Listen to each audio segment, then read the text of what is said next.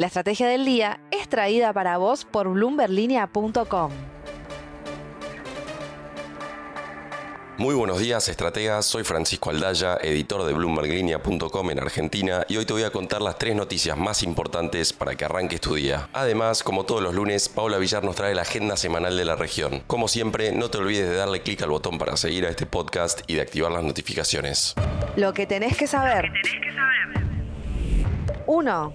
Sergio Massa finalmente obtuvo lo que fue a buscar a China. Acordó renovar y ampliar el uso de libre disponibilidad del swap de monedas con ese país desde los 5 mil millones hasta los 10 mil millones de dólares. Según fuentes del equipo económico, la libre disponibilidad incluye todo tipo de operaciones financieras, por lo que el gobierno podría intervenir en el mercado de cambios para mantener a raya los dólares paralelos en la previa electoral. Anunciada el viernes, la medida quedó ratificada en un comunicado del Banco Central, pero este texto no dijo explícitamente que los fondos se pudieran usar para intervenir en el mercado cambiario, así que veremos en las próximas ruedas cómo empieza a reaccionar el tipo de cambio. 2. Tras el acuerdo con China para renovar por tres años el swap, dos de las principales empresas de la industria electrónica de Tierra del Fuego aceptaron pasar pagos que les vencían entre mayo y agosto en dólares a yuanes. Según detallaron desde Economía, Newsan aceptó pagar en yuanes unos 256,7 millones de dólares, mientras que Mirgor hizo lo propio por 373,6 millones de dólares. De esta manera se dejarán de pagar en dólares vencimientos por unos 630,3 millones de dólares que ahora se cancelarán en yuanes. Según información provista por la aduana, estas empresas ya tenían aprobado el giro en dólares, pero voluntariamente pasaron a yuanes para aliviar las reservas. ¿Empezaremos a ver más gestiones solidarias de este tipo de empresas del sector? 3.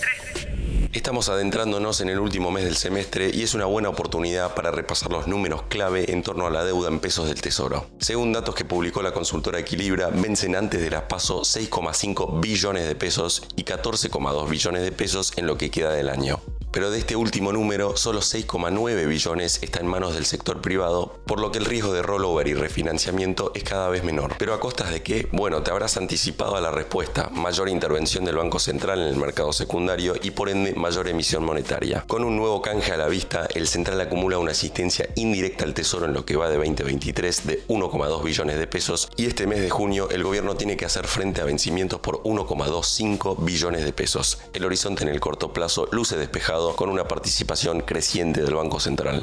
Antes de pasar a la agenda semanal, veamos rápidamente cómo van a abrir los mercados este lunes. El S&P Merval cayó 0,1% el viernes, fue una jornada verde para las acciones argentinas en Wall Street, con subas hasta 2,9% para Satellogic y una sola baja de 10% para Denor. El dólar blue cerró en 490 pesos, el MEP en 469 y el contado con liqui cerca de los 491 pesos.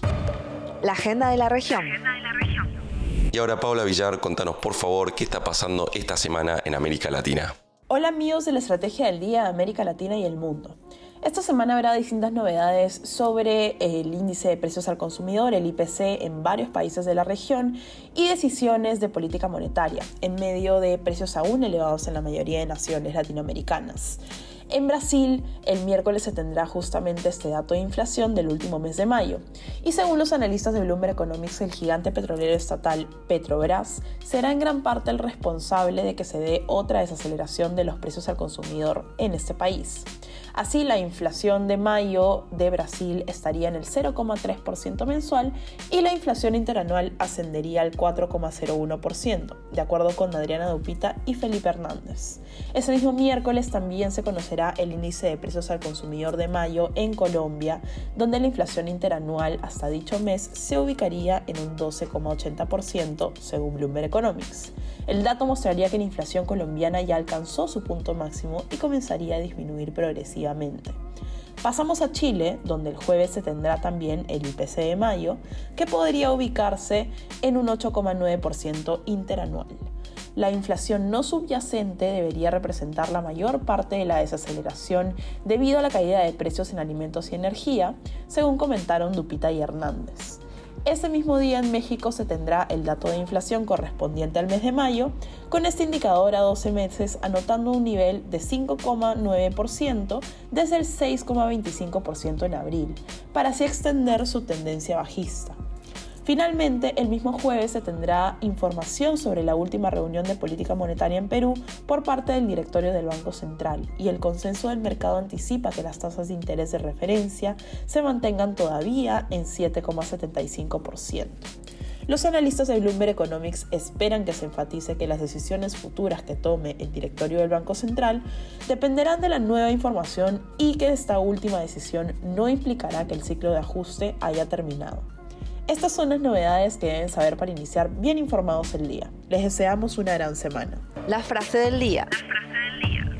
Antes de irnos, escuchemos lo que dijo este fin de semana Patricia Bullrich tras la declaración de Rodríguez Larreta a favor de sumar a Juan Schiaretti a Juntos por el Cambio. Morales y Rodríguez Larreta son amigos de Massa, son Massa y plantean siempre lo mismo.